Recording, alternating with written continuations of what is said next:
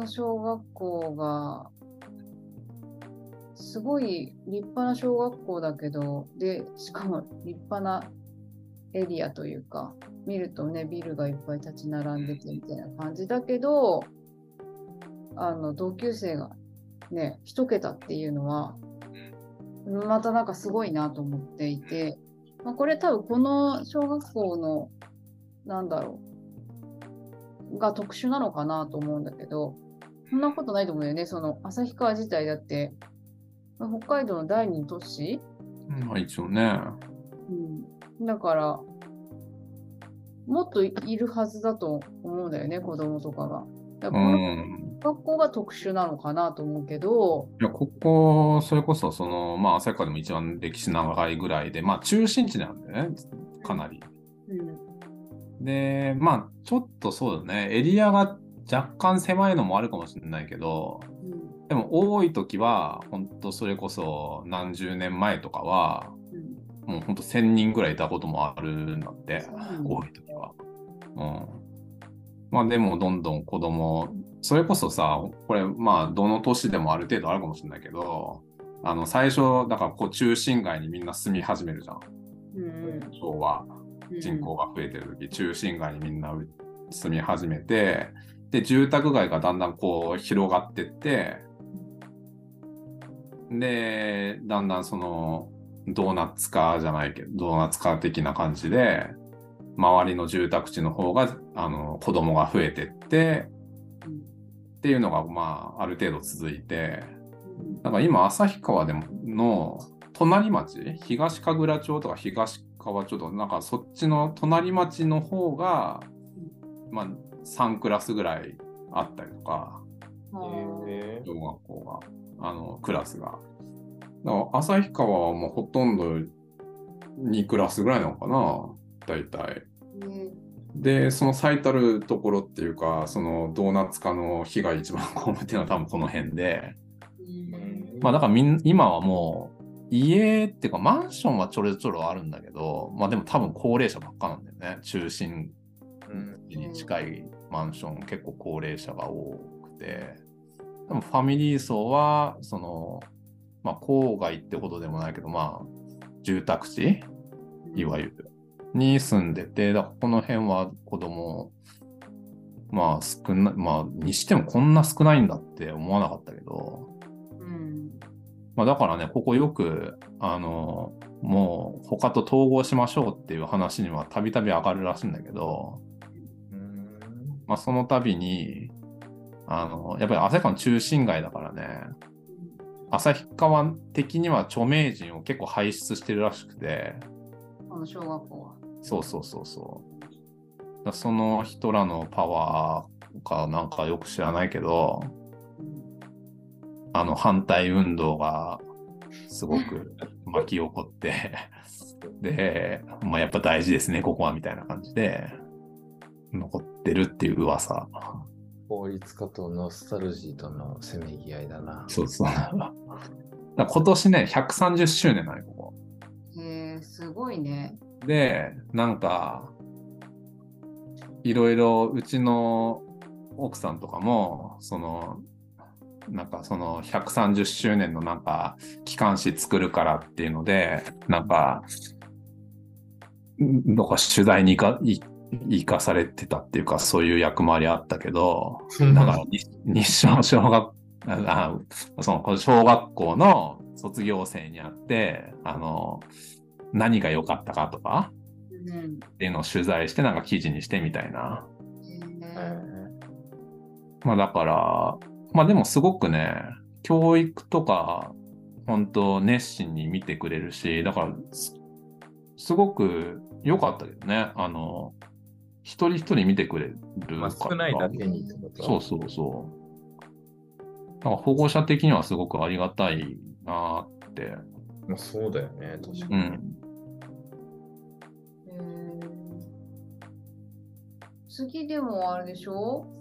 あの、引っ越しをそう考えて、来年の春に、来年の春。それこそ隣町のうん本町町ってところに一応引っ越す予定なんだけど、うんまあ、そこは2クラスかな、一応。まあ、また転校になっちゃうんだけど。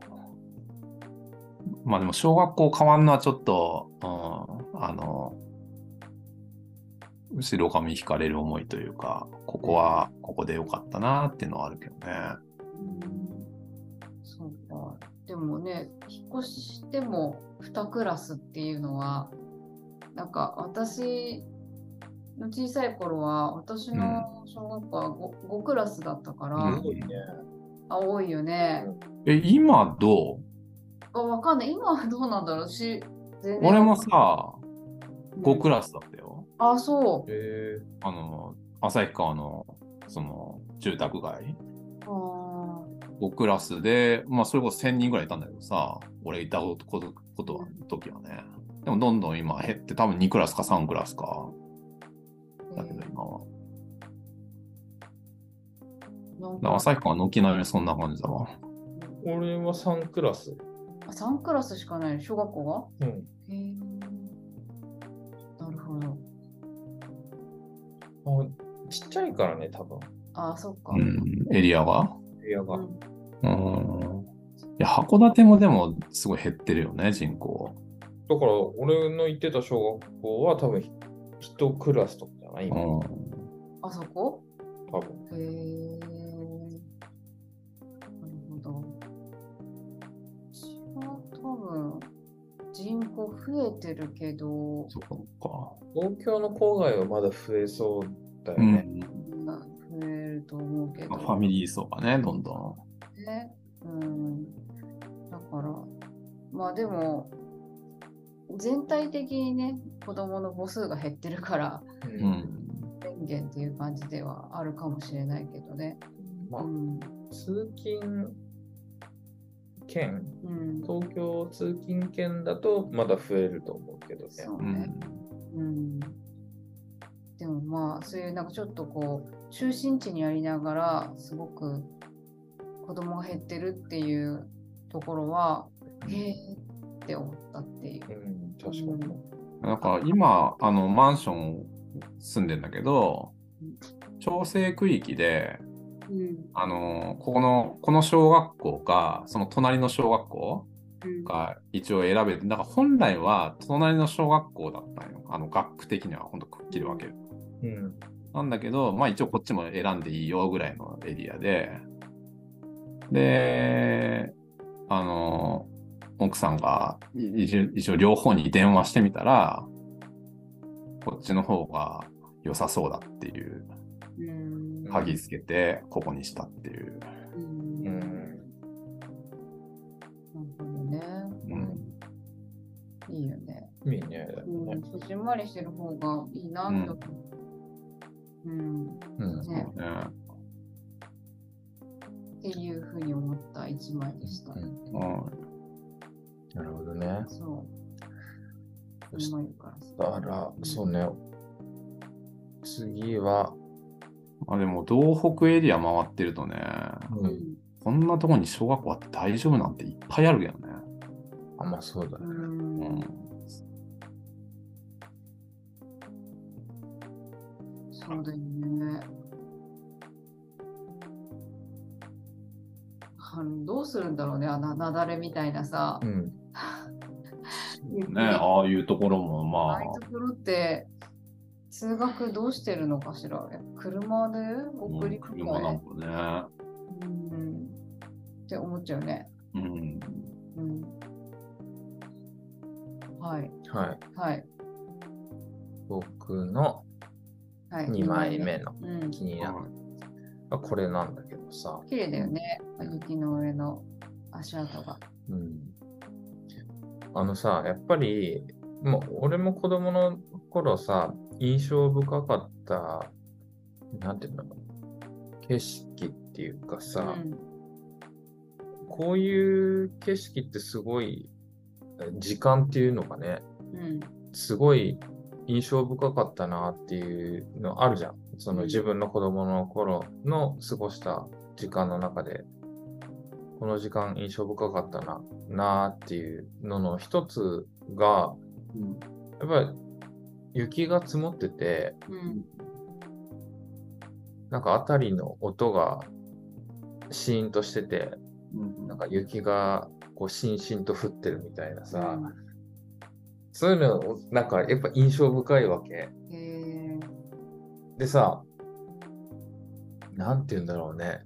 すごい覚えててさ、うん。そのな夏の景色とかもいいんだけど、やっぱ冬のそのガラッと変わってさ、なんかちょっと寂しいんだけど、なんか綺麗でうん美しくってみたいな景色がすごいあって、今になって思うとさ、そういう、うんなんていうの、印象深い光景をの中に身を置いてたのって、なんか良かったなと思うの。うん。たまに。うん。そのここのこういう写真見てもそうだけどさ、だしさ、あのー自分の子供にもさ、うん。そういう記憶に残るような綺麗なこう風景だったりをさ、見てほしいなっていうのがちょっとあるわけじゃん。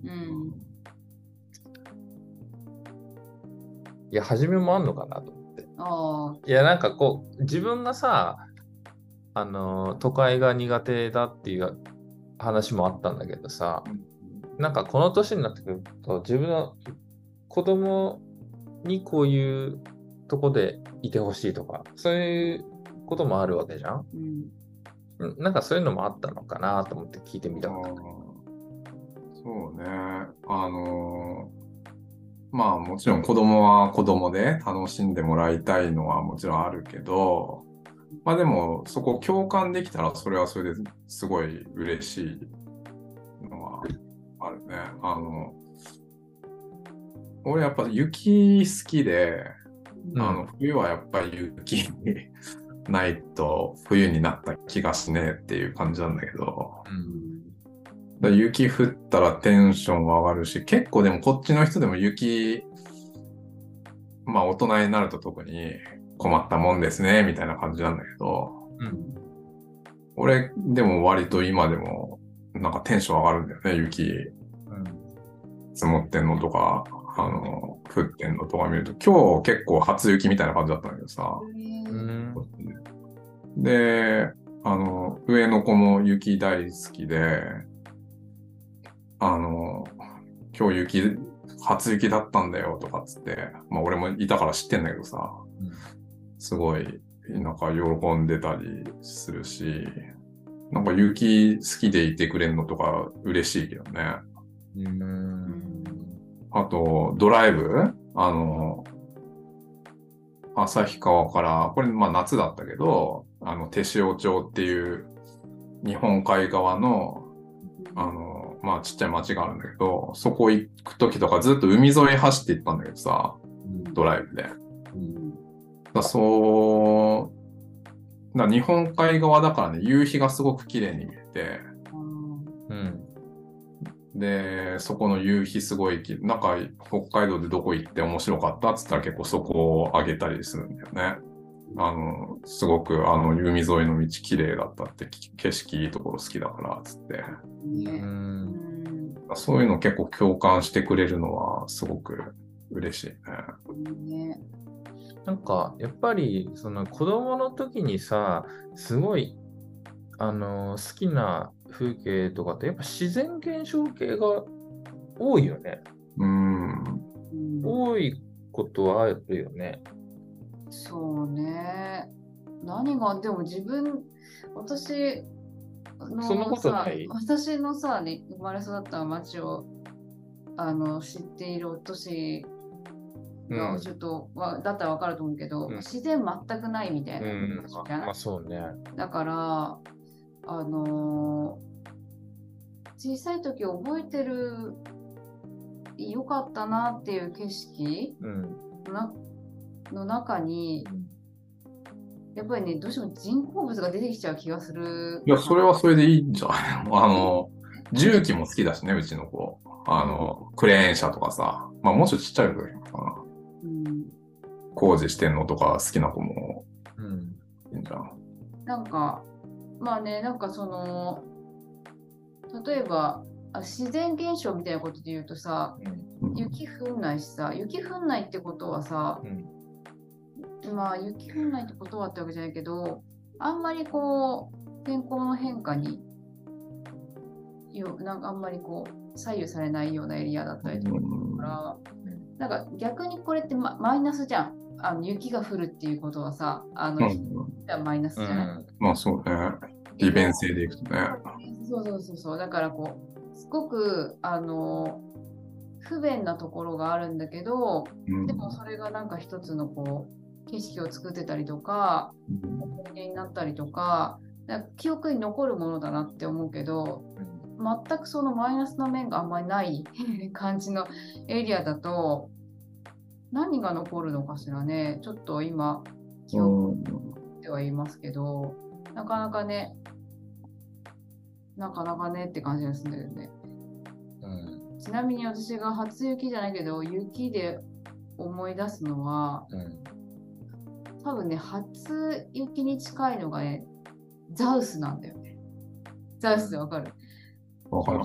室内スキー場が、今の船橋の IKEA のところにあって、そうなの？そうそうそうそう、すんごい、こう、ちょっとさ、こうこういう、ちょっと今、これ、え、すごいね。こう、ちょっと見え見えるかな？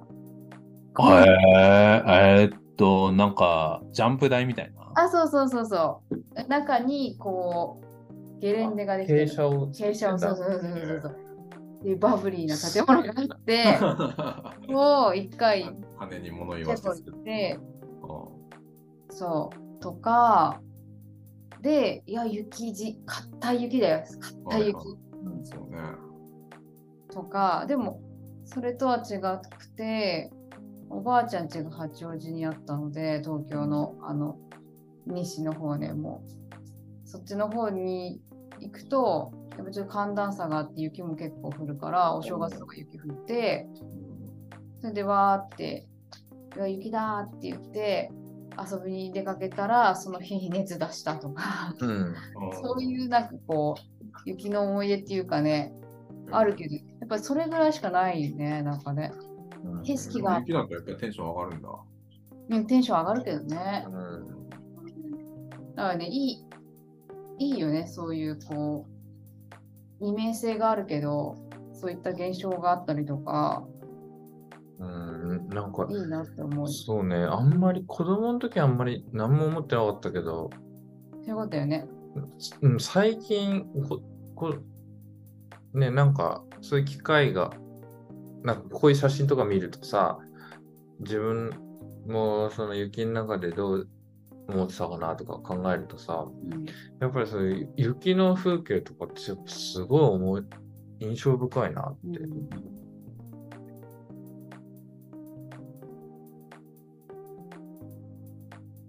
子供の話で、あの、そあの雲が今ハマってて、ここ1年ぐらい。雲、何雲とか、そういうのすごいハマってて。で、やっぱり北海道来るのね、やっぱり広いんだよね、空は。うん。あの、名古屋とかと比べると。うん。やっぱり道狭くて、こう、いっぱいに建物建ってたりとかするとさ、うん。見える空って狭くなっちゃうんだけど、で、北海道やっぱり家も結構引いて建ってたりするからさ、うん。で、塀もあんまないし、だからなんか、視界がやっぱり開けやすいんだよね。そういう違いもなんとなくあるかなと思ってて。で、そうそう、空もだから広いし、今度だからもっと、東馬町って隣隣町行ったら、結構田んぼばっかだから、空の観察はしやすくなるかなと思って。なんか、あの、地方で生まれ育ったさ、うん人がさ、親になって子供できるとさ、うん。その地方に住んで子供に自然いっぱいのところで住んでほしいみたいなうん。言う人結構いるじゃん。うん。まあ俺もそのうんよくわかるんだけどさ、やっぱり自分が感じてたその自然のなんか奥深さみたいなものに比べるとさ、その都会の風景ってすごく薄っぺらに感じる 時ってあるなぁと思ってて、うん。なんか、そういうことを感じるのかなと思って。うん。欲求のその、深いところにはなんかそういう思いがあるのかなって思って、この写真を見てたね、なんとなく。うんまあ、まあ、いろんな人いると思うけどね。まあ、都会の方が好きな人ももちろんいると思うし、なんか、子供にしたらどうでもいい、ないんだろうけどね、そこで育っちゃったら、そもそもがないからね。うん。この前美容師さんとかからさ、えなんでわざわざ旭川なんか帰ってきたんですかとか、旭川の美容師さんに言われたけどね。ううんん。都会の方、なんか、昔から比べると錆び錆びれてるし、うん。そんな都会から旭川に好んでくる人なんているんだぐらいな感じのこと言われたけどね。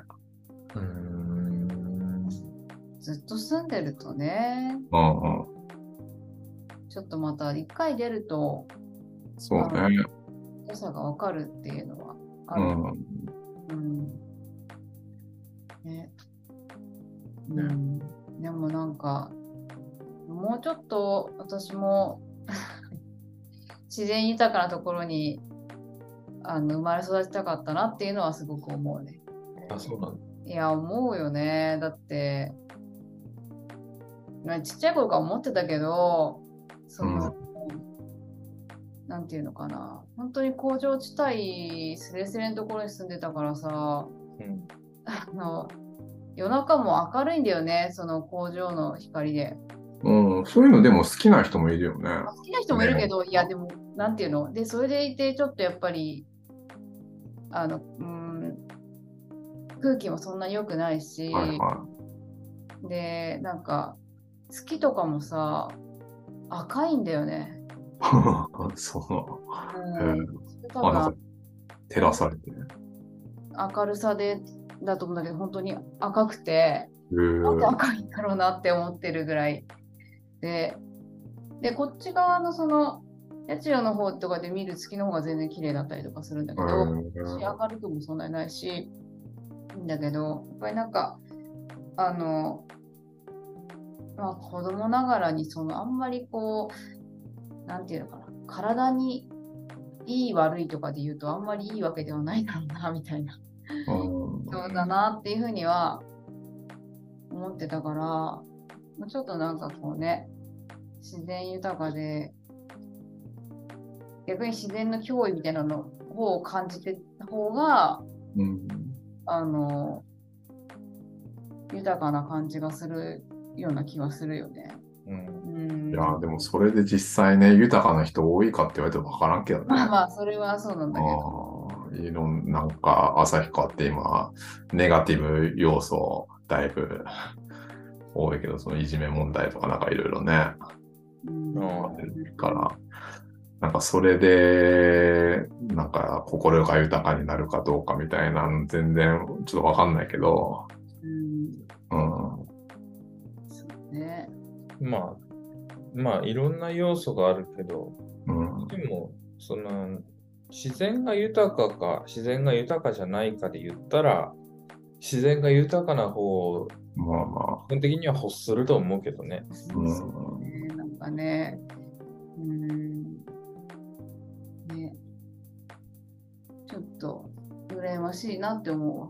うん。あ、北海道のちょっとその難点的なところでいくと、やっぱり文化的なところ、匂いを感じるところっていうのはあんまないから、それはそうなんだよね。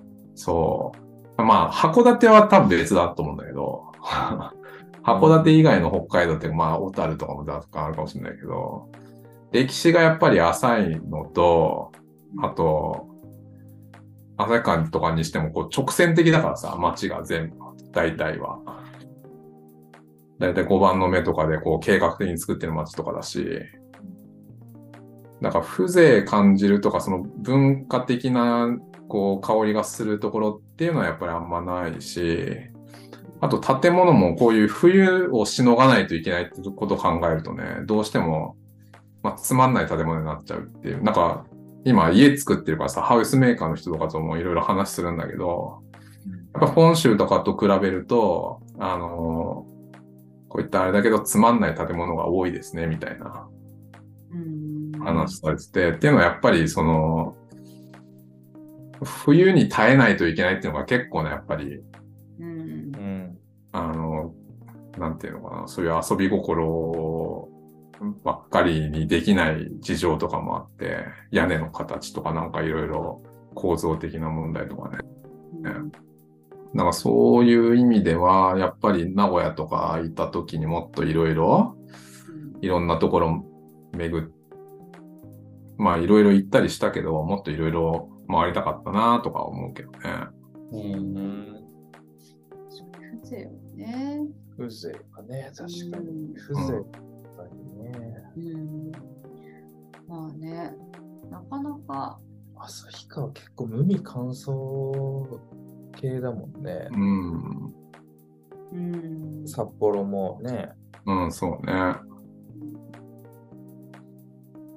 んか、そうだよね。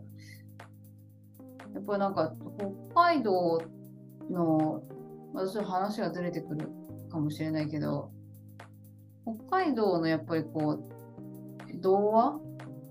あの、昔話アイヌのうん。やつとか、そういうのを見てると、全然私たちがあのちっちゃい頃にこう聞いてた昔話とは全然違う情緒で、うん。なんかスケールがで大きいのかなっていうのもあるし、あとなんか登場人物がなんか西洋西洋っぽいっていうかなんかなんて言ったらいいのかな神様みたいな感じ？とかが多くて、はい。アイヌの童話は。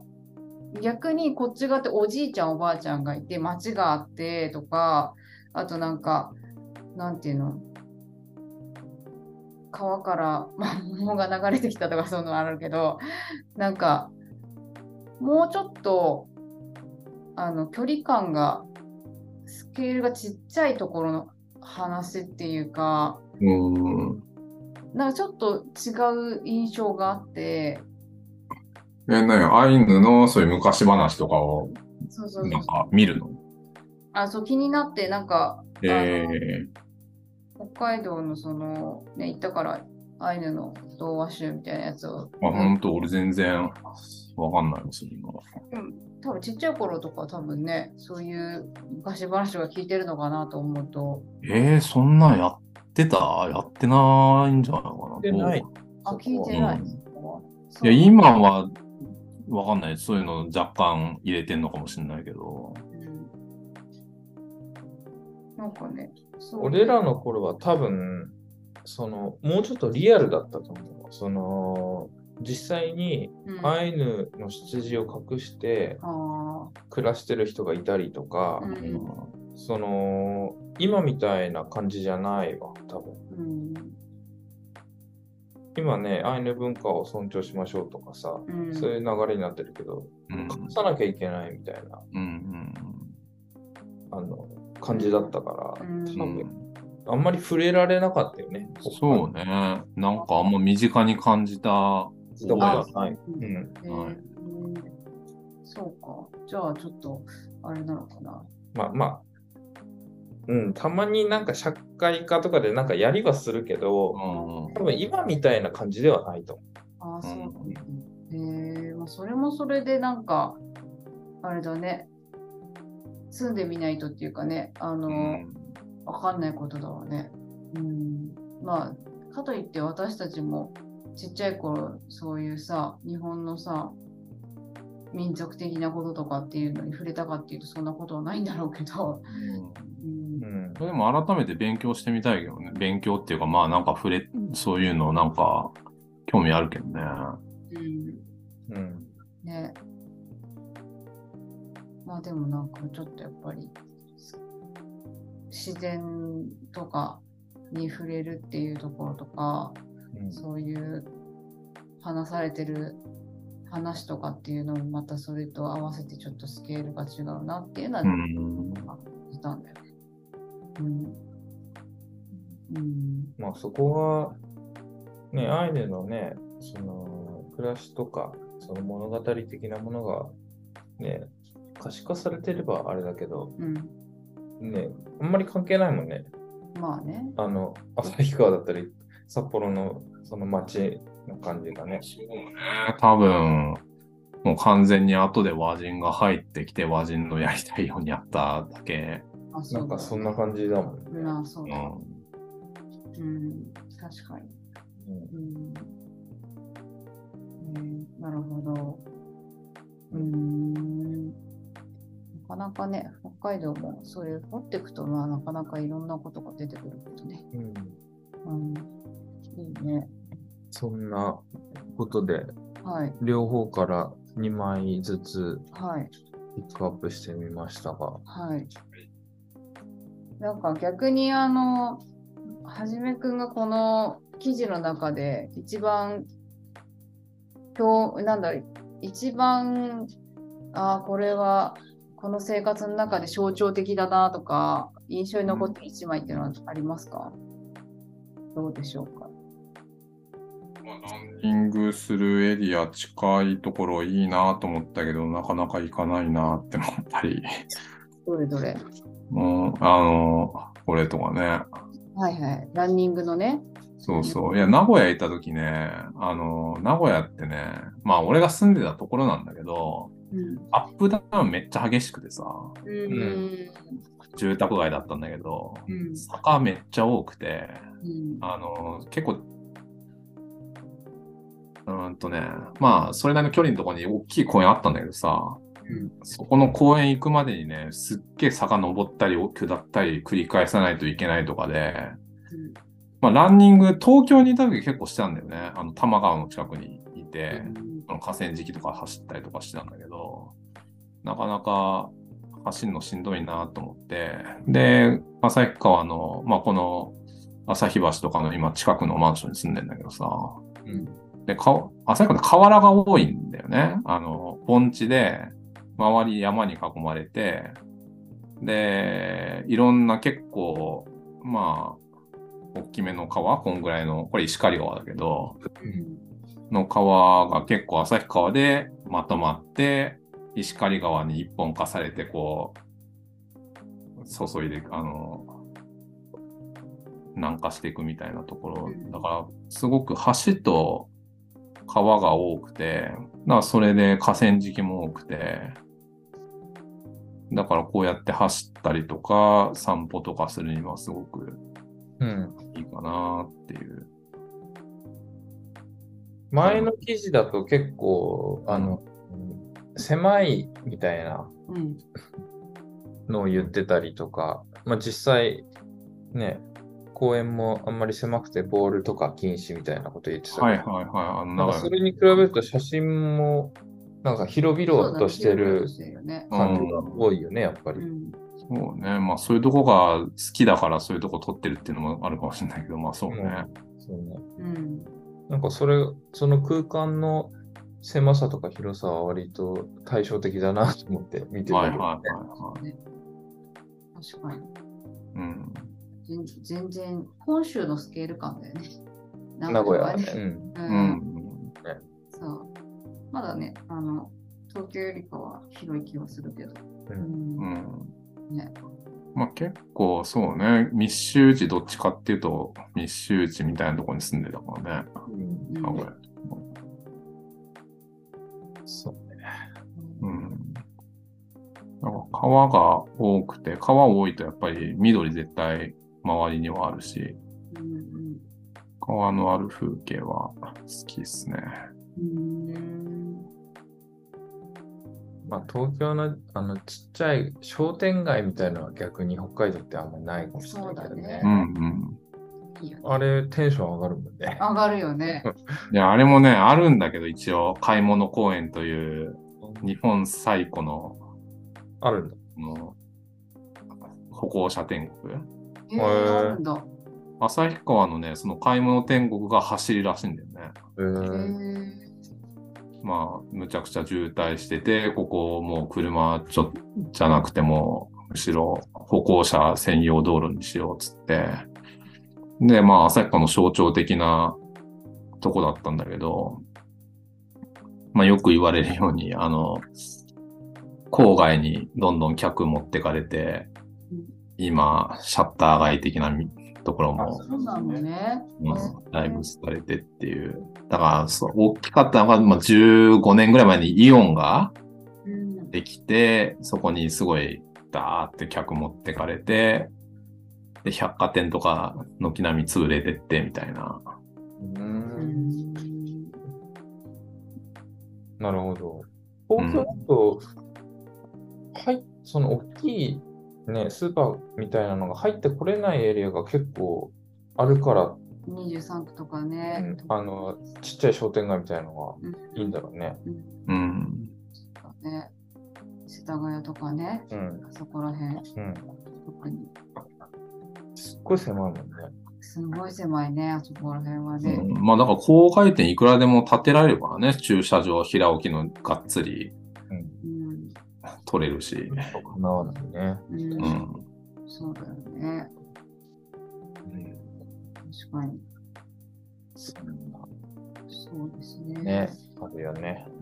うんまあ、2年前とかに比べて、3年前に比べて、かなりこう写してる写真っていうのをこう、切り取り方は多分一緒なんだろうけど、写ってるところがこうやっぱりスケール感が全然違うから。うん、なんかそれが、でも、それが、はじめくんが、あの、すごい自分の感覚に合ってるんじゃないかなっていう気はそうね、ね。肌から見てると、ね、だから見てるとね、合ってるんだろうなっていう、思う気がしねま。す。はいそんなそんなところですかね。ところですかね。はい。なんか面白かったね。面白かったね。いや、この記事とても、あの、興味深いところがいっぱいあります。そうんの、それは、それは。はい。うんで、また、さらに、郊外に行きますんで、来年。また、じゃあちょっとそれはまた撮ってもらわないと。そうね。全然違うわけじゃない。で、ちょっと隣でしょ？そうそまあでもね、都市部ではないだろうから。う。うん。うんうん。まあ、ね、これもね、あの、ジジババと会える機会増えねたから、それも、ジジババにお、ね、うん、親孝行だよね、これはうそう。ん。スキー場なんて行ったことないよ、家族で。あ、そう。はい。まあ、うちはね、商売やってるからね、長い休み取れないから、まあ、ザウスすよ。ザウス。本当に。ねえ、何のあれも。ここは本当サクッと何十分とかで行けるんで、それはいいね。ねすごいわ、本当に。いやー羨ましい。うんはい。はい。そんなところですかね。はい。うん。はい。じゃあ、またじゃあ、引っ越した後、カメラが欲しいんで、撮ってください。といったところで、じゃあ今日の、えー後書き会の、うん。はい。インタビューはうん以上とさせていただきます。はいありがとうございます。また。